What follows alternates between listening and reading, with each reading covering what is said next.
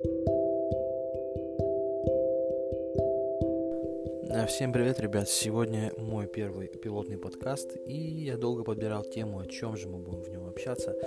Я думаю, как бы ближе самая, самая подходящая для меня тема – это общество, люди в обществе. Так как я сам работаю длительное время уже на скорой медицинской помощи врачом, то у меня, соответственно, уже есть какое-то мнение о за 9, почти 9 лет работы на скорой. У меня есть уже мнение, и я понимаю, что вообще происходит, и как люди живут, и как люди, чем они мотивируются.